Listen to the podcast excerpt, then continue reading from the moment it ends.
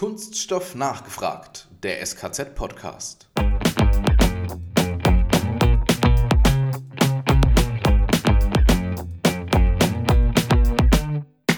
Ich sehe die additive Fertigung wirklich als die Zukunft in bestimmten Bereichen. Allerdings sowas wie den Spritzguss wird sie nicht ablösen können. Es liegt einfach daran, ich denke, die additive Fertigung wird von den Einzelteilstückzahlen nie auf einen Spritzguss hinkommen. Weil allein die Abkühlzeiten, die Prozesszeiten beim Spritzguss, die liegen ja teilweise im Sekundentakt. Da werden wir mit, mit der additiven Fertigung vermutlich nie hinkommen.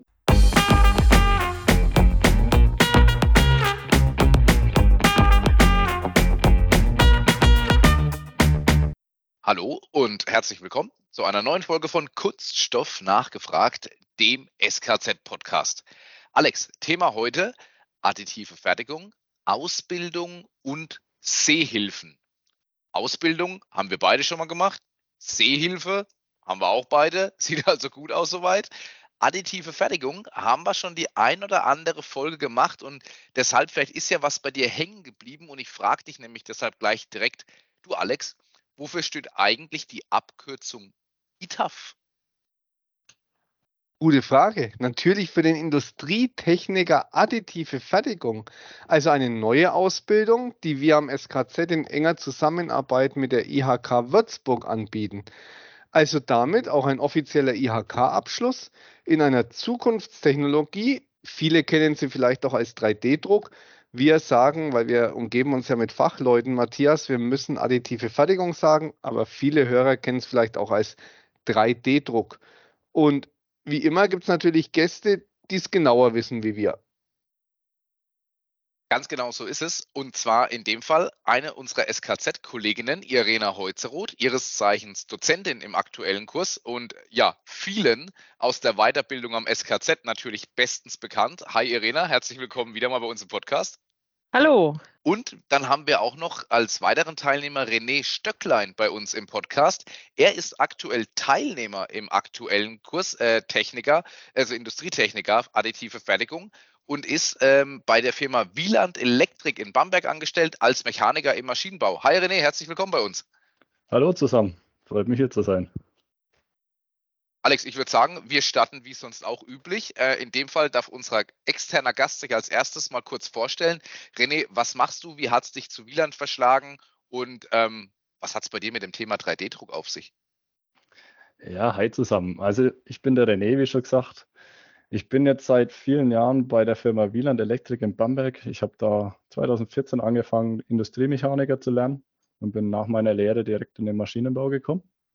Und während der Lehre hat sich schon so ein bisschen herausgestellt, dass mich so Sachen wie CNC-Fräsen interessieren. Und privat bin ich damals einfach schon in den Bereich 3D-Druck eingestiegen, weil es auch so ein bisschen die Zeit war, wo das für den Privatanwender einfach aufgekommen ist und erschwinglich geworden ist. Und über die Jahre, wie es viele, die in dem Hobby tätig sind, hat sich da einfach sehr viel bei mir getan. Ich habe mich da sehr viel reingefuchst und bin nun einfach hier bei der Weiterbildung zum zur additiven Fertigung gelandet, einfach um auch beruflich näher in diese Richtung zu kommen und mich da besser auszukennen. Wer uns kennt, Matthias, weiß jetzt schon sprachlich, geht mir das Herz auf ich, ich ja, das ist allerdings richtig. Der fränkische Einschlag ist auch beim René nicht zu überhören und ich wette, der Alex wird nachher auch nochmal sein bestes Fränkisch ähm, zum Besten geben. Also ich freue mich schon wieder drauf. Wird gut. Irina, ähm, du bist schon ein bisschen bekannter bei Hörerinnen und Hörern, aber stell doch auch du dich noch mal kurz vor.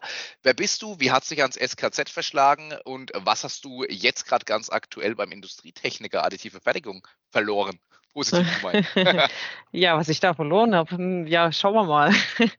ja, also ganz kurz zu mir. Äh, ich bin Irina, bin schon seit über 20 Jahren im SKZ, habe mal ganz klassisch eine Ausbildung zur Physiklaborantin gemacht, ähm, habe da verschiedene Kunststoffe geprüft äh, nach verschiedenen Normen und habe dann im Anschluss eben auch eine Weiterbildung besucht zum Industriemeister für Kunststoff- und Kautschuktechnik, weil es ja die Fachrichtung additive Fertigung einfach auch noch nicht gab. Ne?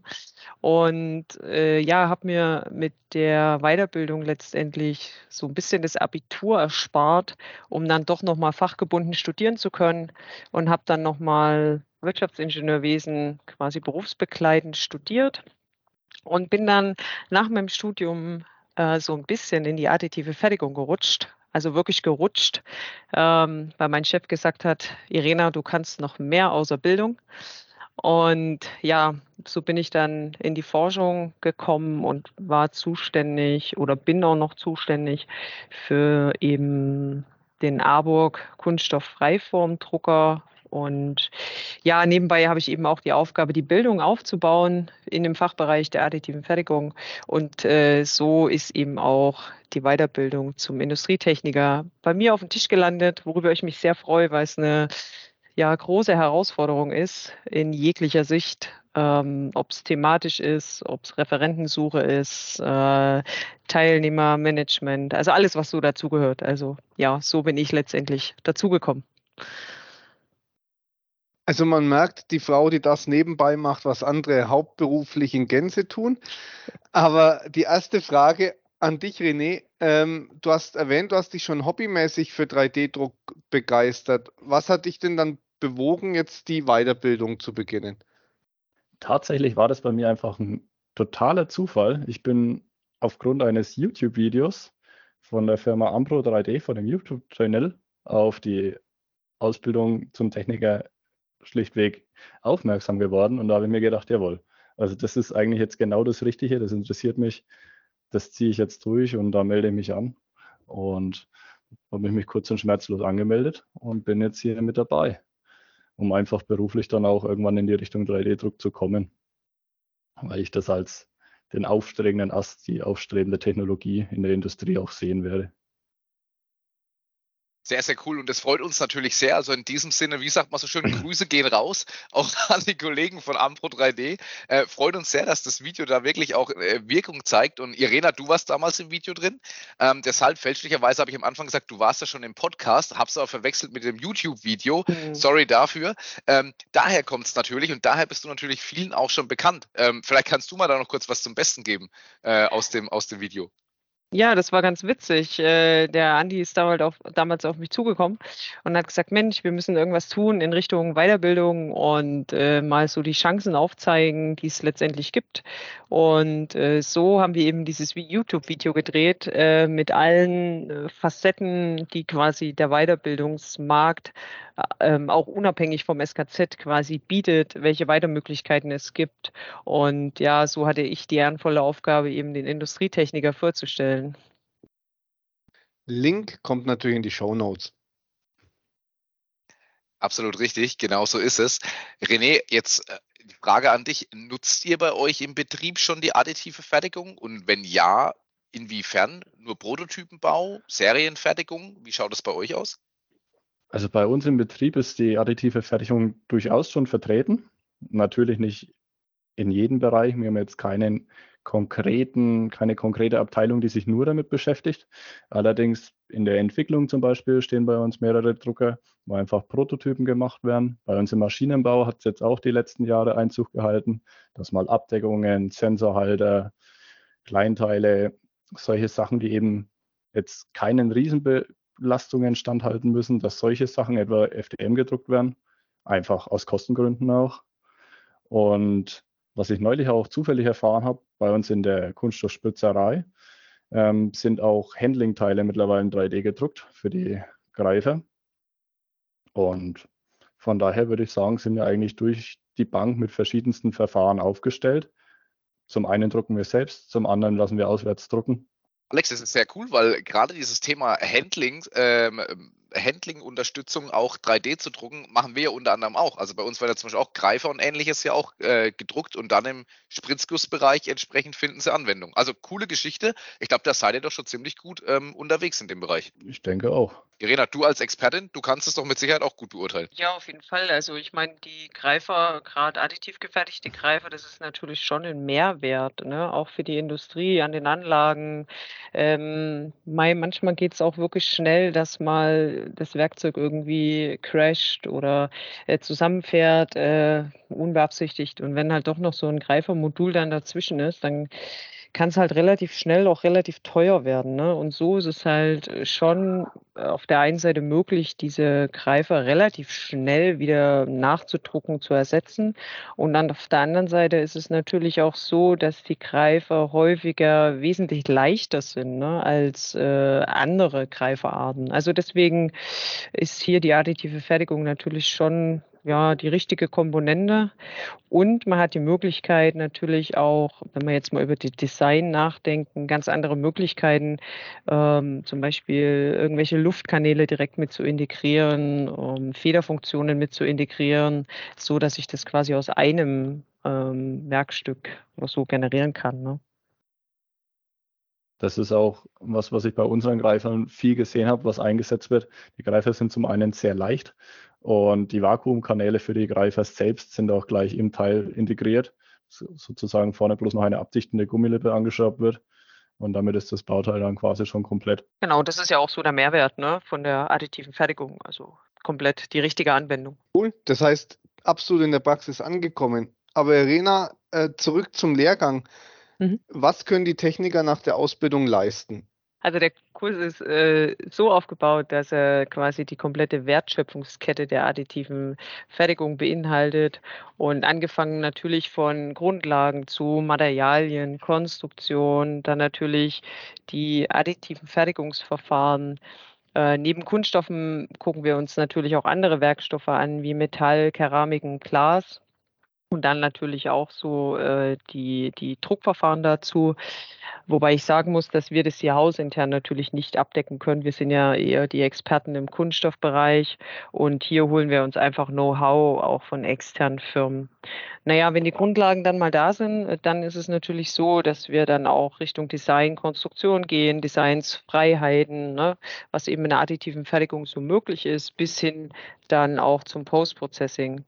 Ja, und ich denke, nach Abschluss ähm, des Kurses ähm, haben die Teilnehmer auf jeden Fall ein, ein, tiefgreifenderes Verständnis für Materialprozess, Konstruktion und ich denke, man ist dann schon auch in der Lage, Bauteile äh, vielleicht anders zu denken, ähm, die Konstruktion zu überdenken und vielleicht auch mal andere Materialien in Betracht zu ziehen.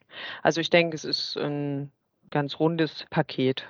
Wenn wir jetzt uns mal anschauen, ihr habt eben schon mal einige Vorteile genannt von der additiven Fertigung, Konstruktionsfreiheiten, äh, einfachere ja, Montage oder einfachere Produktion von kleinen Helferlein, nenne ich es mal. Was gibt es denn noch für Vorteile in der additiven Fertigung, zum Beispiel gegenüber der Zerspannung oder ähnlichem? Du hattest erwähnt, Irena, man schaut natürlich auch in Richtung Metall, in Richtung Glas und ähnliches. Welche Vorteile kann man denn dann noch so rauspicken, wenn man welche aufzählen sollte?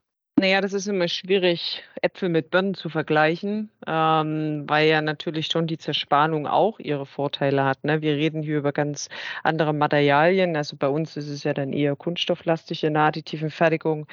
Und ähm, naja, ein Vorteil ist natürlich immer dann gegeben, wenn ich Stückzahl 1 brauche und es dann individuell brauche. Ne? Da äh, hat die Zerspannung natürlich überhaupt ja keinen Stellenwert dann mehr, ne? weil einfach die, die Rüstkosten äh, dann wesentlich höher sind, wie wenn ich es jetzt additiv fertigen könnte. Ein weiterer Punkt, der mir zum Beispiel gerade aus meinem beruflichen Alltag auch einfällt, ähm, wir haben öfters den Fall, dass wir Kunststoffeinlegenester haben, wo oft das zu zerspannende Teil sehr groß ist, der, der Rohblock sehr groß ist und ein Großteil des Materials dann einfach zerspanend wegfällt. Und auch da hat die additive Fertigung natürlich einen Riesenvorteil in meinen Augen, da dieser ganze Materialverlust sozusagen gar nicht erst entsteht, wenn man das Bauteil ja von Null aus aufbaut und im Endeffekt keinen Verlust dann hat. Cool, das heißt also, man spart letztlich auch Material ein. Irena, ich würde gerne nochmal zurückkommen, weil da soweit können wir aus dem Nähkästchen plaudern. Die, die Nachfrage nach unseren Kursen im Bereich additive Fertigung hat ja die gerade dieses Jahr enorm zugenommen. Ähm, ist die Technologie jetzt damit endlich im Industriealltag angekommen? Uh, das ist Tatsache eine sehr schwierige Frage. Also auf der einen Seite klar, wir haben deutlich Zuwachs an Nachfragen im Bildungsbereich. Ähm, in der Regel ist es aber so, dass es sehr individuelle Sachen sind. Also es ist jetzt nichts von der Stange, ne, sondern eher dann so Inhouse-Schulungen, Firmenschulungen, wo halt Firmen wirklich spezifisch für sich etwas wollen. Ähm, ich denke, da hat letztes Jahr auch die Formnext ihren Teil dazu beigetragen, äh, wo wir auch ja mit der Bildung einfach auch einen Stand hatten und da eben auch wir wirklich sehr präsent waren.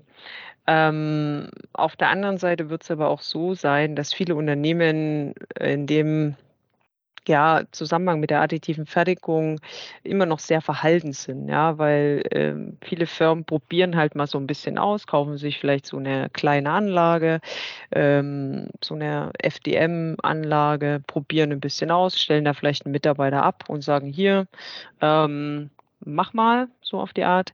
Was natürlich dann auch viele Firmen wieder abschreckt, weil dann auch einfach das Know-how fehlt. Ne? Äh, ob es jetzt äh, Druck-Know-how ist, ob es Werkstoff-Know-how ist, ob es Konstruktions-Know-how ist.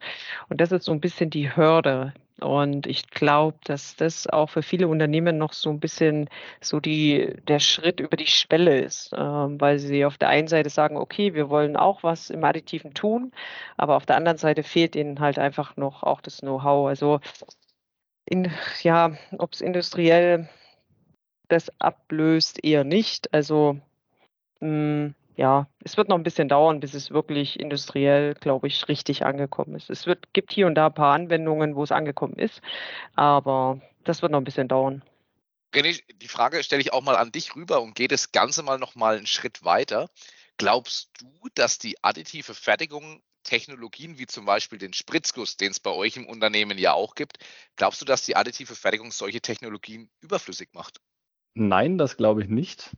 Also ich sehe die additive Fertigung wirklich als die Zukunft in bestimmten Bereichen. Allerdings sowas wie den Spritzguss wird sie nicht ablösen können. Es liegt einfach daran, ich denke, die additive Fertigung wird von den Einzelteilstückzahlen nie auf einen Spritzguss zum Beispiel hinkommen. Weil allein die Abkühlzeiten, die Prozesszeiten beim Spritzguss, die liegen ja teilweise im Sekundentakt. Ähm, da werden wir mit, mit, der additiven Fertigung vermutlich nie hinkommen. Aber gerade in Bereichen, wenn es dann um Einzelteilfertigung geht, Kleinserien, da sehe ich den, die, die additive Fertigung als sehr zukunftsstark. Und da wird sich auch in Zukunft, denke ich, noch sehr viel tun. Irena, Ergänzungen von deiner Seite oder wirst du 100% ja, zustimmen? Ja, also ich würde dem äh, vollkommen zustimmen und zwar, weil eben äh, Spritzgießen ja schon äh, für eine Massenproduktion ähm, ausgelegt ist und eben die additive Fertigung schon eher für Stückzahl 1 ist und eben individuelle Teile. Ähm, von dem her, ja, wird es das nicht ablösen, sondern eher ergänzen. Also zusammenfassend eine sinnvolle Ergänzung, wie wir es ja teilweise schon erleben. Wir hatten über Handling-Systeme gesprochen, ne? da ist es eine Ergänzung. Es gibt gedruckte Einsätze für Spritzgusswerkzeuge. Also tatsächlich schafft es die additive Fertigung des Spritzgießen noch zu verstärken oder zu unterstützen in vielen Bereichen. Ähm, jetzt mal ganz kritisch, was sagt ihr denn zu der oft noch hast du eine Meinung, ah, das ist doch nur Spielerei oder was für Bastler. Ja, also ich, äh, natürlich gibt es solche Meinungen, ähm, ist ja auch okay. Ähm, dennoch gibt es ja auch sehr, sehr viele positive Beispiele. Also wenn man jetzt gerade mal in die Medizintechnik geht, wo es wirklich darum geht, individuelle Teile, Stückzahl 1 zu fertigen, ja, dann ist das, glaube ich, ganz, ganz weit weg von Spielereien und Basteleien, ähm, sondern dann hat es wirklich auch medizinischen Anspruch. Und ich denke, so äh, im Hobbybereich, äh, da kann vielleicht der René noch ein bisschen mehr dazu sagen, weil er auch einen Drucker hat. Ne? Da ist es wahrscheinlich schon eher auch mal mal, wir probieren was und wir basteln ein bisschen was. Aber ich denke, im industriellen, professionellen Umfeld ähm, hat es, glaube ich, nichts mehr mit Basteln zu tun. Meiner Erfahrung nach spielt auch gerade im industriellen Umfeld oft eine Rolle, ob die Personen, die jetzt diese Meinung äußern, selbst schon mal Berührungspunkte mit dem Thema 3D-Druck hatten, weil oftmals dadurch, dass es so eine neue Technologie ist und man dann hauptsächlich auch eher den Privatanwenderbereich von Videos oder Fotos meinetwegen kennt, ähm, wissen die Leute oftmals technisch gar nicht, was möglich ist. Und ich glaube, da unterscheidet sich der, der Hobbyanwenderbereich auch dann sehr stark vom, vom industriellen Bereich, weil als Hobbyanwender hat man natürlich auch einfach nicht die Möglichkeit, jetzt sagen wir mal 100.000 Euro für einen 3D-Drucker auszugeben. Das, das wäre ja utopisch. Aber Meiner Erfahrung nach, auch im Hobbybereich, ist die letzten Jahre sehr viel passiert. Es gibt natürlich sehr viele Leute, die sich da immens reinfuchsen und für die das ein vollwertiges Hobby ist, die da Stunden in der Woche damit verbringen, einfach Dinge zu optimieren. Und ich glaube, gerade im Bereich FDM ist man im Hobbyanwenderbereich schon sehr weit gekommen, dass man auch sagen kann, man bringt vernünftige Bauteile raus, die man sowohl qualitativ als auch von den Festigkeitswerten her einfach vorzeigen kann. Aber auch mit den anderen Verfahren, wie jetzt beispielsweise SLA, wo ich jetzt persönlich selbst weniger Erfahrungen damit habe, auch da lassen sich viele Vorzüge für den jeweiligen Hobbyanwenderbereich einfach finden. Und die Maschinen, die recht erschwinglich zu haben sind, ich glaube auch mit denen kann man sehr viel Vernünftiges anfangen. Die Zeiten, in denen man mit hunderten Stunden Einsatz sich seinen Drucker selbst gebaut hat, ich glaube, die sind auch für Hobbyanwender rum. Natürlich wird es immer bestehen bleiben, weil es einfach Teil des Hobbys ist. Aber es gibt auch für Hobbyanwender mittlerweile sehr gute Maschinen, funktionierende Maschinen, die man nur noch aus dem Karton tut. Und im Endeffekt kann mittlerweile jeder einsteigen. Genau, Alex, das äh, denke ich. Oh, Entschuldigung. Ja, Irina, gerne. Ja, ähm, ja, das würde ich noch ergänzen und zwar, weil ich glaube, das ist wie bei jedem anderen Hobby auch, ne? Ähm, der eine oder andere fängt halt mal an und bleibt eben dann dabei und, und dann nimmt es halt so ein bisschen Zuwachs, das Ganze auch, ähm, das Know-how baut sich auf und ich denke, dann ist es natürlich auch eine schöne Chance, vielleicht äh, Hobby und Beruf irgendwie zu kombinieren, ne? Gerade in der additiven Fertigung glaube ich schon, dass das heutzutage wirklich möglich ist. Alex, es klingt als wäre in naher Zukunft das Thema additive Fertigung, 3D-Druck auch für uns machbar. Als, äh, nennen wir es mal, äh, 3D-Druck for Dummies. Was hältst du davon? So ein, so ein SKZ-Podcast, äh, äh, Ruff und Heffner und ihre ersten Druckversuche. Wäre bestimmt lustig. Hoffst du drauf, dass dir der Nikolaus übermorgen einen 3D-Drucker in den Stiefel stopft, oder wie? Ich hoffe drauf, dass es so ist und ich dann vernünftig den Karton auftrick und aufbekomme und du dann die ersten Druckversuche machen kannst. und ich würde einfach nur dazu äh, freundlich kommentieren. Nein, aber Spaß beiseite. Ähm, also gerade auch im, im, SKZ, und das ist was, was mir auch immer wieder äh, auffällt, wenn ich da mal dann so durch die Räumlichkeiten und auch so durch die Labore durchgehe, ähm, ob es mit Besuchern ist oder auch einfach, weil man im Gespräch mit Kollegen und Kolleginnen ist. Ähm, wir haben ja sowohl die industriellen Drucker da, als auch anteilig, ich nenne es mal die Hobbydrucker oder das, was schon gestiegener Hobbydruck ist, nenne ich mal.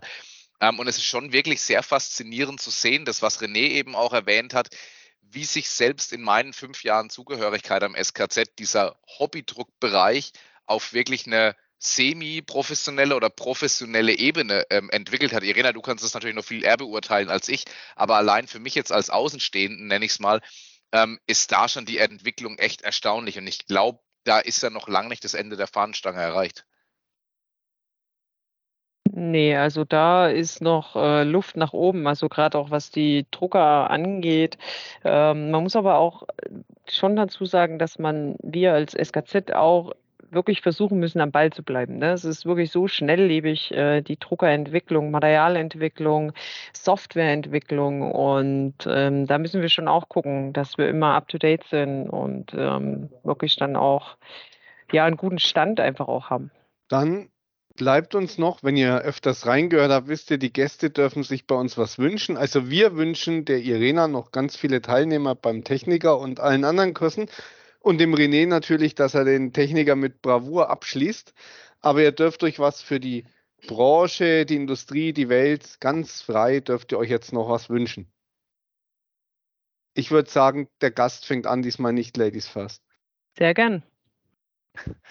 Also ein grundlegender Wunsch für mich, gerade auch auf die additive Fertigung bezogen, wäre einfach, dass die Industrie sich dem Ganzen öffnet und sich auch mal traut, etwas zu investieren, weil ich wirklich oftmals den Punkt der Kostenersparnis sehe. Viele Anlagen, die hätten sich, glaube ich, in den letzten Jahren schon zigmal rentiert, wenn man jetzt die Kosten der additiven Fertigung mit den Kosten der Zerspannung gegenübersetzt. Und ich hoffe, dass sich da einfach so ein bisschen die Hemmschwelle in den 3D-Druckbereich gerade wenn dann vielleicht auch ein paar mehr Leute auf dem Arbeitsmarkt sind, die sich in die Richtung dann hoffentlich auch weiterbilden, dass da die Hemmschwelle sinkt und die Leute wirklich die Vorzüge der additiven Fertigung aktiv versuchen zu nutzen in den Firmen. Irena, dein Wunsch? Ja, also ich würde mir wünschen für die Zukunft, dass ja die Technologien natürlich auch verstärkt in die Unternehmen kommen, dass die Unternehmen erkennen, okay, welchen Mehrwert bietet mir das Ganze ähm, und dann natürlich auch ihre Mitarbeiter weiterbilden, um eben das fehlende Know-how irgendwie zu kompensieren, auszugleichen und dadurch natürlich unsere Ausbildung zum Industrietechniker ähm, auch einen gewissen Stellenwert einfach einnimmt. Ja, und fürs SKZ im Zusammenhang Zusammenhang mit der additiven Fertigung würde ich mir wünschen, dass wir es schaffen, die Unternehmen, also gerade auch Druckerhersteller, davon zu überzeugen, dass es sich lohnt, eine Anlage hier ins SKZ zu stellen, weil wir eben auch Weiterbildung machen und äh, es dadurch vielleicht schaffen, dass wir in drei, vier, fünf Jahren kein Museum hier stehen haben, sondern wirklich auch ein, ein, ein Technologiezentrum haben und aktuelle Drucker und Anlagen einfach auch vorzeigen können, dass eben die Ausbildung auch attraktiv bleibt. Schöne Wünsche, finde ich, finde ich sehr gut. Äh, sowohl die Offenheit der Branche zu fordern, als auch, und es geht ja auch in das Thema Offenheit rein, natürlich ähm, Unternehmen, Institute wie das SKZ weiterhin äh, zu unterstützen, sodass wir auch wiederum an interessierte Teilnehmer, wie beispielsweise René, Infos immer up-to-date weitergeben können. Also vielen Dank euch beiden nochmal, Irena dir und René dir ebenfalls für eure Zeit, für die ersten Einblicke auch in den Techniker additive Fertigung, was einen erwartet, äh, ja, was bisher schon so an Info rübergekommen ist. René, dir nochmal ganz viel Erfolg, auch weiterhin für die Weiterbildung. Wir werden uns bestimmt mal das ein oder andere Mal im SKZ dann auch live und in Farbe vielleicht sehen. Das auf jeden Fall. Also dir auf jeden Fall schon mal viel Erfolg. Irena und dir nochmal vielen herzlichen Dank. Ja, und wir haben es nicht weit, ne? Wir laufen uns sowieso auf den Weg, äh, über den Flur, über den Weg. ja, das stimmt. Ja, vielen Dank für die Einladung. Vielen Dank. Ja, und an, an unsere Zuhörerinnen und Zuhörer, Alex, äh, die Folge kommt ja so kurz vor Weihnachten, kurz vor Nikolaus raus. Ähm, und auch da schon mal der kleine Teaser. Äh, liebe Zuhörer und Zuhörerinnen, ihr dürft natürlich gespannt sein, was es dieses Jahr auch im SKZ Adventskalender dann gibt. Äh, der 3D-Druck ist da ja auch wieder mehr als gut vertreten. Keine Weihnachtsgeheimnisse verraten. okay, kleiner, kleiner Teaser nur vorweg. Äh, mehr gibt es aber nicht zu hören. Einfach mal auf Social Media und im Podcast natürlich die Ohren gespitzt und die Augen geöffnet. Wie gesagt, euch beiden ähm, vielen herzlichen Dank und ja, bis zum nächsten Mal. Und Alex, uns beiden, uns bleibt wie immer zum Schluss eigentlich nur noch eins. Kunststoffwissen zur Selbstverteidigung.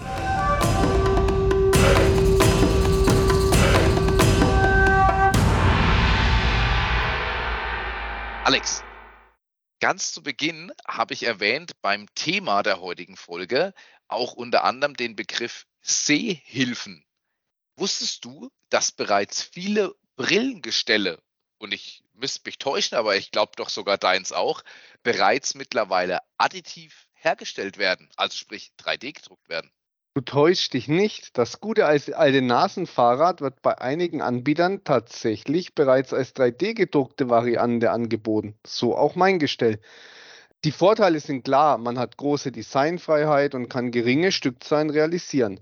Da jeder Kopf ein bisschen anders ist, kann mittels 3D-Scan das Brillengestell individuell angepasst werden. Auch Sonderwünsche, wie zum Beispiel ein persönlicher Schriftzug, lassen sich realisieren. Absolut richtig. Das Material der Wahl ist übrigens oft Polyamid.